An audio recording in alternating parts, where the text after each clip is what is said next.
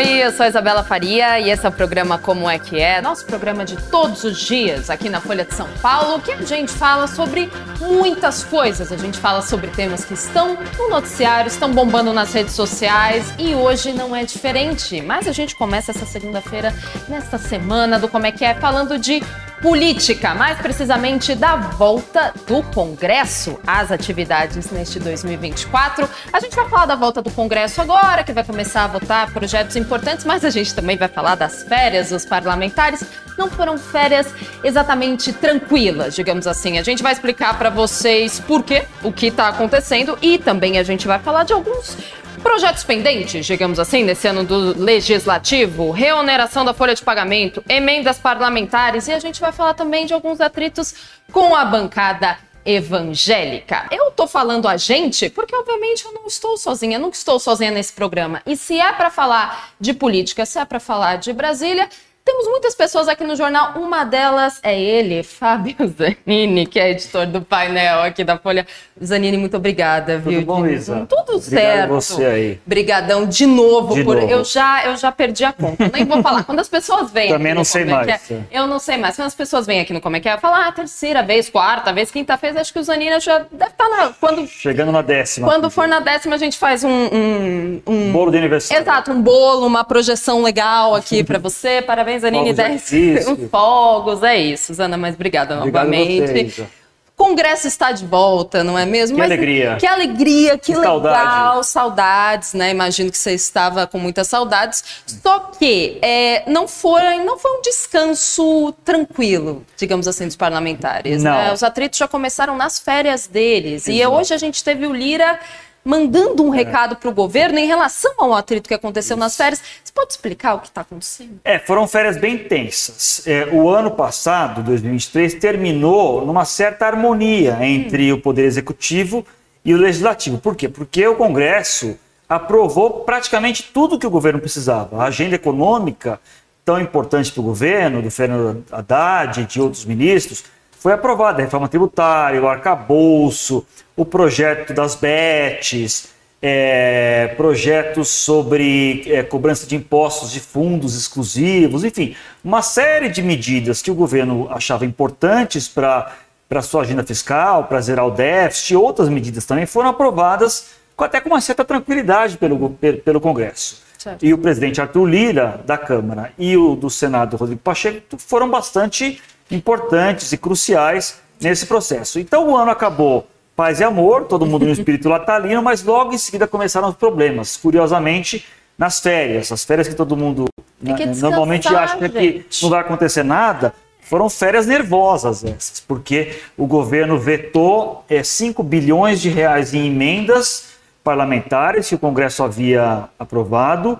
É, o governo também insistiu na reoneração da folha salarial. O Congresso tinha prorrogado a desoneração, ou seja, o desconto é, de impostos e contribuições sobre a folha, que provoca um desfalque fiscal bastante grande. O governo foi lá e insistiu, mandou uma medida provisória, o Congresso não gostou, e isso culminou nesta segunda-feira, 5 de fevereiro, quando volta oficialmente o Congresso, há uma cerimônia, Sim. leitura da mensagem do governo, pronunciamentos dos presidentes da Câmara, do Senado, e os presidentes da Câmara e do Senado, especialmente da Câmara, o Arthur Lira, deram um recado duro ao governo que não estão satisfeitos, com- especialmente com, essa, com esse veto às emendas orçamentárias. Então, o clima começa bastante tenso no Congresso e vamos ver como é que fica agora as próximas semanas para tentar desanuviar o ambiente. Então, desanuviar o ambiente, esse recado que o Arthur Lira mandou para o governo, o que, que ele sinaliza, digamos assim, o que pode acontecer a partir de agora com esse veto bilionário né, do Lula e o Arthur Lira não gostando nada disso? Exato. O Arthur Lira primeiro estava muito pressionado pelos parlamentares. É. O Arthur Lira, ele se fez como líder político no Centrão. O Centrão é essa massa aí de 200 a 300 deputados que não se movem exatamente por ideologia, mas sim por interesses. O Arthur Lira é parte desse grupo. Ele nasceu, ele veio desse grupo, tanto é que esse grupo o leva à presidência da Câmara. Ele está, vinha sendo muito pressionado por esses parlamentares e ele deu o recado. Tá. Ele deu o recado da insatisfação dos parlamentares, frases duras, dizendo que orçamento não é uma coisa só do executivo, orçamento também é do legislativo. é, é, deu uma, uma, até uma, uma, uma cutucada até bastante forte nos servidores públicos, que são os técnicos que fazem orçamento, dizendo que são pessoas que não foram eleitas, nunca amassaram barro, nem gastaram sola de sapato na, nas cidades, na, na ponta, onde o recurso é necessário. Então, ele fez um, um, um, discurso muito duro, dizendo que está insatisfeito, que o, que o, Congresso está insatisfeito, que acordos têm que ser cumpridos, e aí é um recado especialmente à coordenação política do governo, representada pelo ministro Alexandre Padilha, que aliás estava do lado dele na mesa, então teve aquela torta de climão. É, e o que pode acontecer agora, né, respondendo sua pergunta, você tem dois cenários. Um mais extremo, que eu não acho mais provável, que é um rompimento. Né, um cenário parecido com, com o que aconteceu, por exemplo, com Eduardo Cunha e Dilma Rousseff. Quando é. o presidente da Câmara se declara de oposição. É, é, e rompe com o governo e aí transforma a vida do governo num inferno e deu no que deu, tem impeachment, né?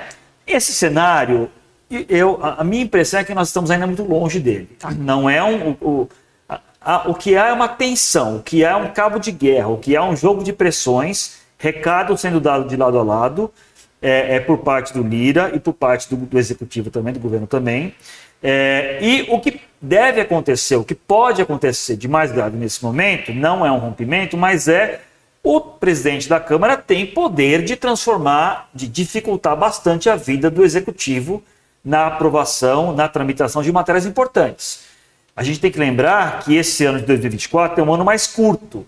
Né? Não é que é um ano que não tenha 12 meses, é que muito, ao contra... muito pelo contrário, é muito bissexto. Pelo contrário, é bissexto. Tem um, um dia... Você vê, é o paradoxo da política, né? Tem um dia a mais, mas é mais curto, né? Como é possível isso, Fábio? Eu explico. Política. Ele, final... É, política. o segundo semestre totalmente tomado pela eleição municipal. Os deputados e senadores também, mas mais deputados. Tem uma ligação com as bases, com prefeitos, candidatos. Alguns vão ser candidatos a prefeito.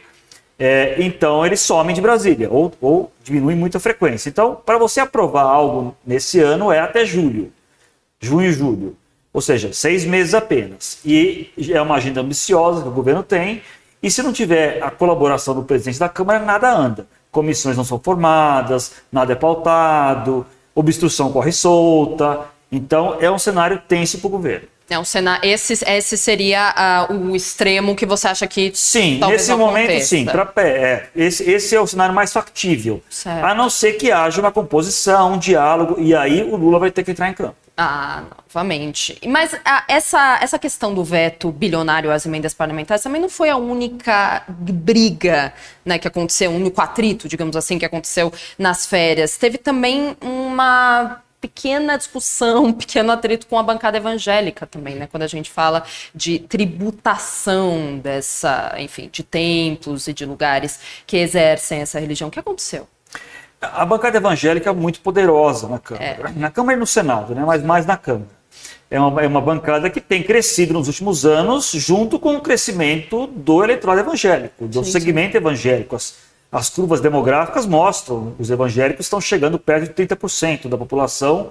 Em, em, há quem preveja que daqui a uma década ou até menos eles ultrapassem os católicos.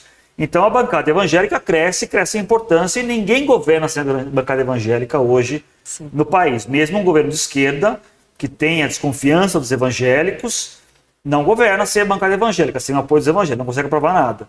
É, e aí houve um choque com a agenda econômica é, é, do ministro Fernando Haddad. É, o governo tem priorizado muito é, é, fazer, conseguir o, o chamado déficit fiscal zero, que é você é, é, zerar as contas, zerar, zerar a dívida, arrecadar o máximo possível. E uma das medidas pensadas pelo governo é, Lula e pelo ministro Fernando Haddad é, é diminuir deduções de imposto de renda que líderes, pastores evangélicos, igrejas evangélicas têm. A Constituição garante às religiões, às igrejas, isenção fiscal para muitos tributos. Mas o governo entende que há um abuso por parte do recebimento de salários ou benefícios. Existe um nome técnico para isso que é prebendas, que os pastores e líderes religiosos recebem. O governo quer acabar ou quer diminuir as isenções fiscais desses vencimentos. E aí criou-se uma tempestade e, o, e a bancada evangélica, evidentemente, ficou muito irritada. Esse é um benefício relativamente novo, esse das prebendas, uhum. concedido pelo ex-presidente Jair Bolsonaro, mas que já foi. É, é, muito fácil você dar e tirar. Tirar é um o doce da criança. É impossível, é muito difícil. Então há também, também ajudou a contaminar o ambiente. Os evangélicos já começam a dizer que vão convocar Fernando Haddad para é, depor na Câmara é, para uma audiência. É, e esse é outro abacaxi que o governo vai ter que descascar para, é, por um lado, tentar não perder muito dinheiro com essas questões de decisões evangélicas, por outro lado, também você não pode enfrentar de, de maneira muito dura essa bancada, senão você também não consegue aprovar muita coisa ali. Então, como é que você faz isso? Com, qual o primeiro passo do eu, governo eu, eu, o, o ministro Fernando Haddad, ele tem uma, ele conquistou uma reputação boa na Câmara. Ele é um ministro visto como um ministro do diálogo, um ministro que conversa, um ministro que negocia. Então, esse é um ponto de partida interessante. O, governo, o ministro Fernando Haddad vai ter que se envolver nisso, vai, já está fazendo isso, na verdade, conversando com deputados evangélicos, procurando tentar um acordo. É, é, é, há uma boa vontade no sentido de tentar um acordo, apesar né, de um gritar de um lado, o outro grita de outro. A bancada evangélica é muito boa de ir no Twitter, é. ir no, agora chama X, né? Ir no, no X, X é, é, é, ameaçar, mas eles sabem que é preciso, eles são experientes na política e sabem que é preciso conversar. Então há uma boa vontade de negociar, de conversar, mas o ministro Haddad vai ter que gastar muita saliva ali para conseguir um acordo com os os evangélicos. A gente está falando muito de atritos entre parlamentares e o, a esfera federal, digamos assim, né? A gente está falando de atritos entre congressistas e com o, pre, e com o presidente, no caso, o ministro, que é o Fernando Haddad. Mas e os atritos que estão existindo dentro do Congresso? Existe ou não? Congresso, Senado estão em paz lá dentro? Não, a briga é só com o presidente? Mesmo? Não, existe, existem, existem problemas. É o, o, a Câmara dos Deputados e o Senado também vão viver um 2024 muito tenso e crescentemente tenso. Quer dizer, conforme o ano vai progredindo, essas tensões internas também vão aumentando. Por quê? Porque em fevereiro de 2025, daqui a um ano, portanto, há a renovação das presidências da Câmara e do Senado. E Arthur Lira na Câmara e Rodrigo Pacheco no Senado, pelas regras regimentais, não podem se candidatar a um novo mandato. Não pode haver reeleição nesse caso. Então, necessariamente, Lira vai sair e Pacheco vai sair também. Então, abriu-se um apetite é, é, pela sucessão, por quem vai suceder esses dois líderes, na, na esses dois presidentes. Na Câmara, isso está inclusive rachando a própria base do Lira. O Lira tem a sua base, né? Sim. O Lira foi eleito presidente da Câmara mais uma vez o ano passado com 480 votos, algo assim. Então, praticamente todo mundo votou no todo Lira. Todo mundo votou. E agora essa, essa, essa grande base que ele construiu está se fragmentando. Tem Elmar Nascimento no União Brasil, que quer ser candidato, Marcos Pereira do Republicanos, que é o vice-presidente da Câmara, também quer, Antônio Brito do PSD, tem outros candidatos surgindo do PT, talvez lance alguém. Então, é, é, essas, isso começa a gerar tensões também internamente. A mesma coisa no Senado. No Senado, Davi Alcolumbre, que já foi presidente, que é da União Brasil do Amapá, quer voltar. Há outros candidatos também se colocando. Mas no Senado, o Senado tem uma tradição de se acertar, até porque é uma casa menor. Menor, exatamente. A Câmara é mais tensa, né? Então, é, é, além de tudo isso que a gente já conversou aqui antes, né, todos esses problemas com o governo, com o executivo, ser um ano curto, ainda tem isso que você mencionou, que são essas brigas internas, essas disputas internas, que vão aflorar cada vez mais ao longo do ano.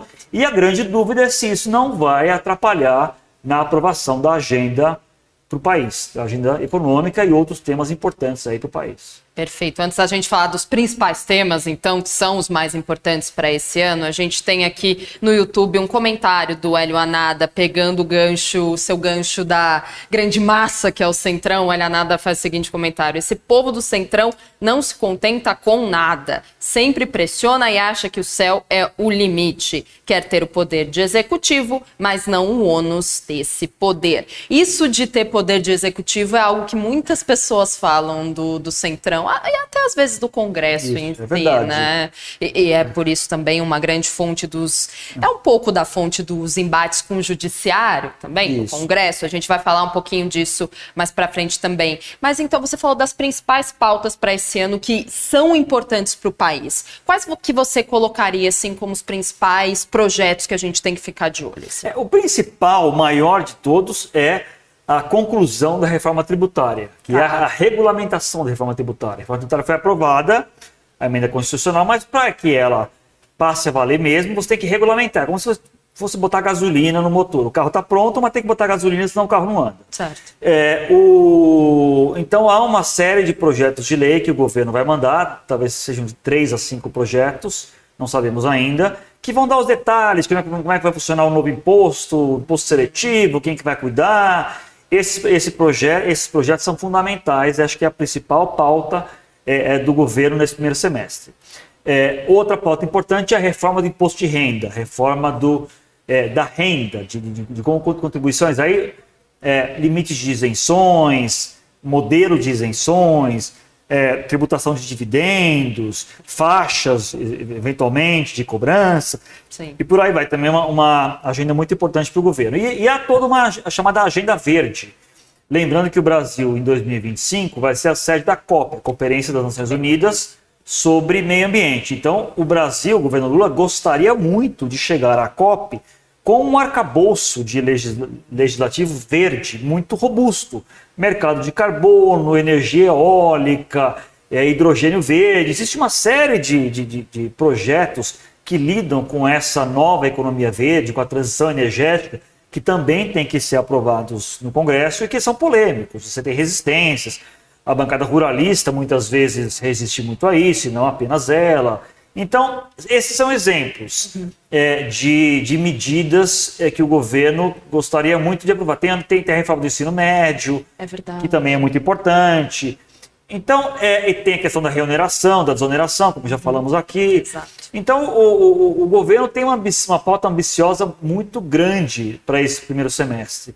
E o tempo é curto e o Arthur Lira está fazendo beicinho. Então, tudo isso complica muito a vida do, senhor Luiz Inácio Lula da Silva. Fazer beicinho é, é, é ótimo, exatamente. O, você falou, tem as pautas que o governo quer que sejam aprovadas, que sejam pelo menos discutidas nesse ano, deem uma, um primeiro pontapé, digamos assim, mas existe também a própria agenda do Congresso, né? Existe. Digamos assim. Tem um, uma pessoa aqui no YouTube relembrando bem, que inclusive foi um tema do nosso, de um, programa nosso, se eu não me engano, faz já algumas semanas, sobre reeleição.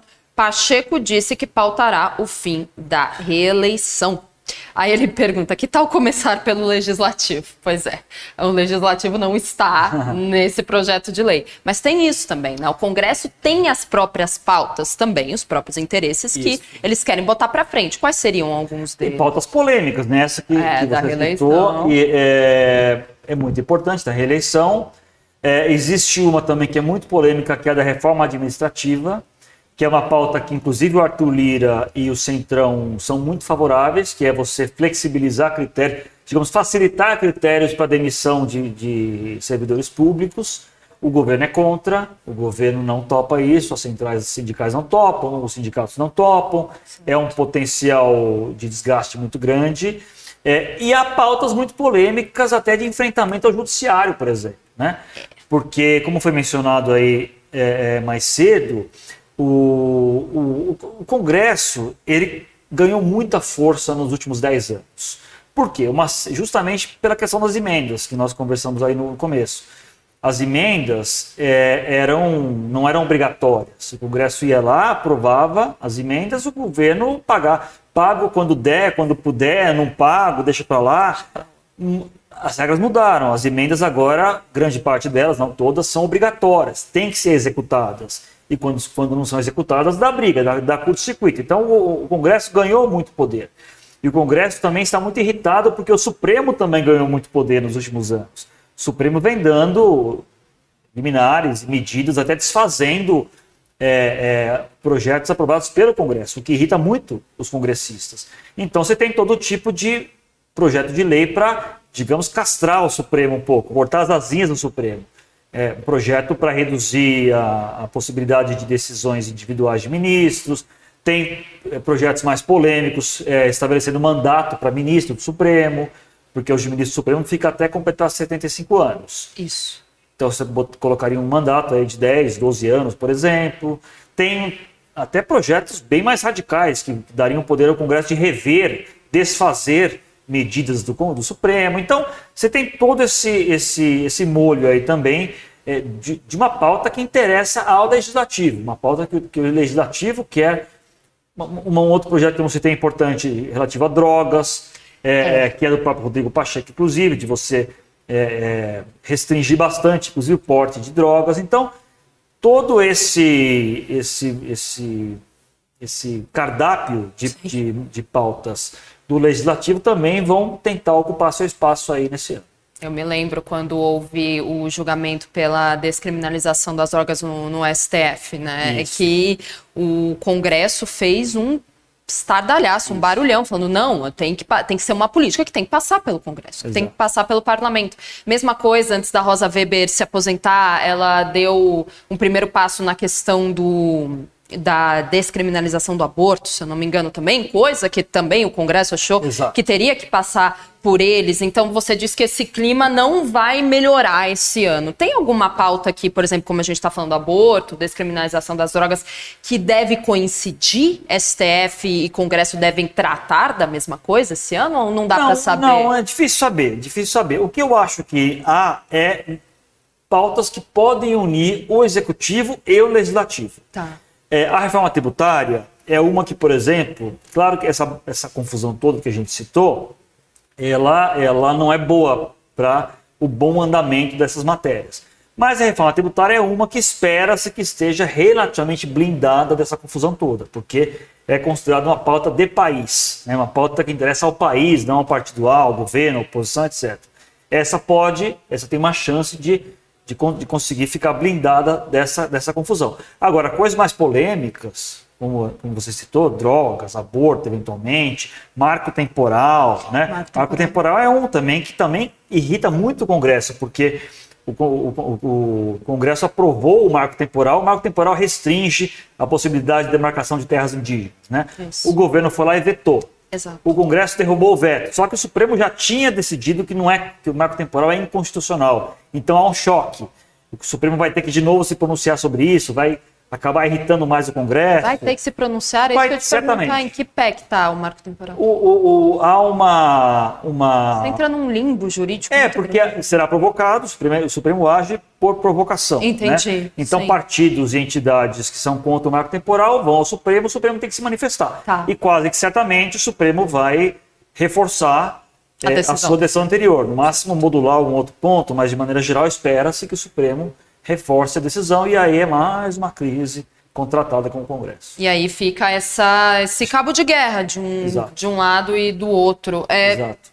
Falamos então judiciário, Congresso. A gente pode até voltar um pouquinho para a relação do governo com o Congresso. Então a gente teve o Arthur Lira hoje mandando esse recado e você disse que num um, um, cenário mais extremo é difícil de acontecer, coisa Eduardo Cunha, uma relação meio Eduardo Cunha Dilma Rousseff, que resultou aí, né, no, no impeachment. Mas para começar os trabalhos esse ano, então o governo entra em 2024 onde com o Congresso? Em que qual o clima que tá? Bom, por hoje, né, a gente viu o Arthur falando, não é dos melhores, mas é como que entra? Você acha que, pelo que vocês estão vendo, vai dar para aprovar alguma coisa ao longo desse meio eu ano? Acho, eu acho que tem um ator aí que ainda não entrou em campo, que é o presidente Lula. Esse ano, pelo menos. O presidente Lula vem deixando a sua articulação política na mão dos ministros. O ministro Alexandre Padilha, que é o responsável oficial por isso, né? o ministério dele, a pasta dele é quem cuida disso, mas também é, como há um desgaste do Padilha com o Lira, entrou em campo também Rui Costa, ministro da Casa Civil, que também não é uma, uma pessoa conhecida por ser fácil no tratamento, não é a pessoa mais tranquila do mundo de conversar, mas entrou em campo para ajudar. Tem o próprio Fernando Haddad, que tem ajudado bastante, tem Simone Tebet, tem um, um digamos, um time ali que está tentando fazer essa articulação, esse meio de campo com o Congresso, especialmente com Arthur Lira. Mas a gente sabe que é, é, chega um determinado momento em que esse time, por mais qualificado e por mais poder que tenha, não é, não é suficiente. Você começa a olhar para cima. Para cima é Lula, é o presidente Lula. O presidente Lula, ele evita ao máximo se enfiar no varejo da política. É, ele percebeu que, que ele tem que ficar na retaguarda. É como se ele fosse um reserva de luxo. Ele entra na hora que precisa, assim, no segundo tempo, para fazer o gol do título. É o Lula. Ele fica ali esperando e chegou a hora dele entrar em campo. Né? Acho, que a, a, acho que o recado que o Arthur Lira deu hoje é muito claro de que com essa articulação política não dá mais e precisamos resolver esse problema. Ele não fala claramente, presidente Lula, quero conversar, mas o recado está dado. Então, o presidente Lula, é, em algum momento, acho que nos próximos dias, vai chamar o Arthur Lira para uma conversa, vai chamar o Rodrigo Pacheco para uma conversa e vão se acertar. E vão se acertar. Ali, ali, uma, ali o Lula é um sedutor da política, né? ele consegue desatar esses nós, muito experiente, tem mecanismos também para agradar, né? tem cargos para distribuir. O Arthur Lira já tem cargos no governo, tem ministro, tem vice-presidente, tem a presidência da Caixa Econômica Federal. Então, Lula tem instrumentos também de, de influência junto ao Congresso. Eu, essa, essa é a realidade colocada agora. Ali vai ter que ser uma conversa olho, olho no olho, Lula e Lira, para ver o que, que dá para mudar, se dá para recompor alguma coisa das emendas, por exemplo, e o que, que dá para andar. É, é, mas nesse momento, você perguntou como é que está agora. Tá? É. é uma situação em suspenso, uma situação tensa e suspenso, esperando o bombeiro, que é o Lula, chegar. É, voltar atrás nesse veto das emendas parlamentares Muito é, difícil. É difícil. Alguma compensação pode ter, alguma existe coisa. Existe isso? Voltar atrás? Nada impede, mas seria uma humilhação muito grande. Do... Outra coisa que, que, que claramente o Arthur Lira está querendo é que o Lula demita o Alexandre Padilha, que é o coordenador político. Ele quer, claramente, Lira quer a cabeça do Padilha. Mas demitir o Padilha, ao menos nesse momento, seria uma humilhação também muito grande para o governo. Seria um sinal de fraqueza do governo e de força muito grande do Arthur Lira. Porque aí o que perpassaria para todos é que Lira derrubou o ministro Padilha.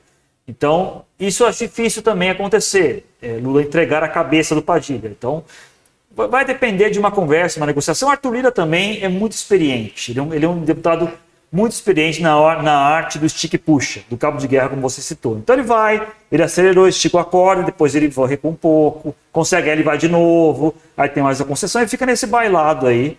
É, é, é, e ele vai conseguindo as coisas que ele quer, outras ele não consegue, e a política segue a vida. E, e assim funciona. E é assim que funciona, entendeu? E é nada assim, de novo. Exatamente, nada de novo, nada de novo sobre o sol. Essa primeira semana, e essa primeira semana a gente não deve ver muita, nessa primeira semana de volta ao trabalho, muitas movimentações. Não, não é Tem uma semana, marcado? Não, é uma semana de, de reorganização interna, porque os partidos estão mudando de líderes, é, as comissões estão mudando de presidentes. É, então, uma semana, talvez eu diria. É, e a semana pré-carnaval também, ninguém está nem aí. Tem isso, um trabalho. Não, calma, né? essa semana o pessoal chega, conversa, bate papo, reorganiza umas coisas aí. Depois do carnaval, aí começa realmente o, é, é, é, a máxima É a máxima país, do Brasil na Câmara, depois, cada vez mais. Depois do carnaval, esse país começa Exato. a funcionar. É ah, o YouTube tá. Um pessoal no YouTube está comentando aqui, você falou do Lira. É, o governo aprova se entregar mais ministérios ao Lira. Está na hora da PF investigar esse negócio de kit robótica, fazenda não declarada, etc. Além disso, tem isso, né? O tem Lira está com algumas, alguns burros amarrados em lugares não tão bons. Tem essas investigações contra o Lira. É, tem todas essas, essas situações, tem essa crise é, da ABIN paralela também, que, que, gerou também uma tensão, porque é, parlamentares, governadores políticos foram investigados, tudo indica, por essa estrutura paralela montada no governo Jair Bolsonaro. É, então há todo um clima, assim, é, como você falou, foram férias nervosas essas, né? O ano terminou muito bem, Natal, todo mundo legal. cantando, noite feliz, em frente à árvore, e começou turbinado esse ano de 24. Temporada de 2024 do House Promete. of Cards brasileiro vai ser ótima, o que significa vai. muito trabalho para Fábio Zanini, editor para você do também. Painel. Não pode dessa não, você também isso. Tudo bem, vai. É nós dois. Nós dois, nós dois. Você ainda vai vir muito aqui no Como é que é, Acho é, inclusive, para falar sobre os, as os percalços e calços do, do próprio legislativo, que inclusive Melina, nossa produtora aqui da TV Folha, me escreveu sétima vez, Zanini, Sétima, Sétima vez, vez olha aí. Tá chegando, tá chegando a décima tá vez. Tá chegando o bolo. A gente faz um bolo, Zana. Muito obrigada. Obrigado, Isa. Prazer pelo papo. Muito obrigada, até breve.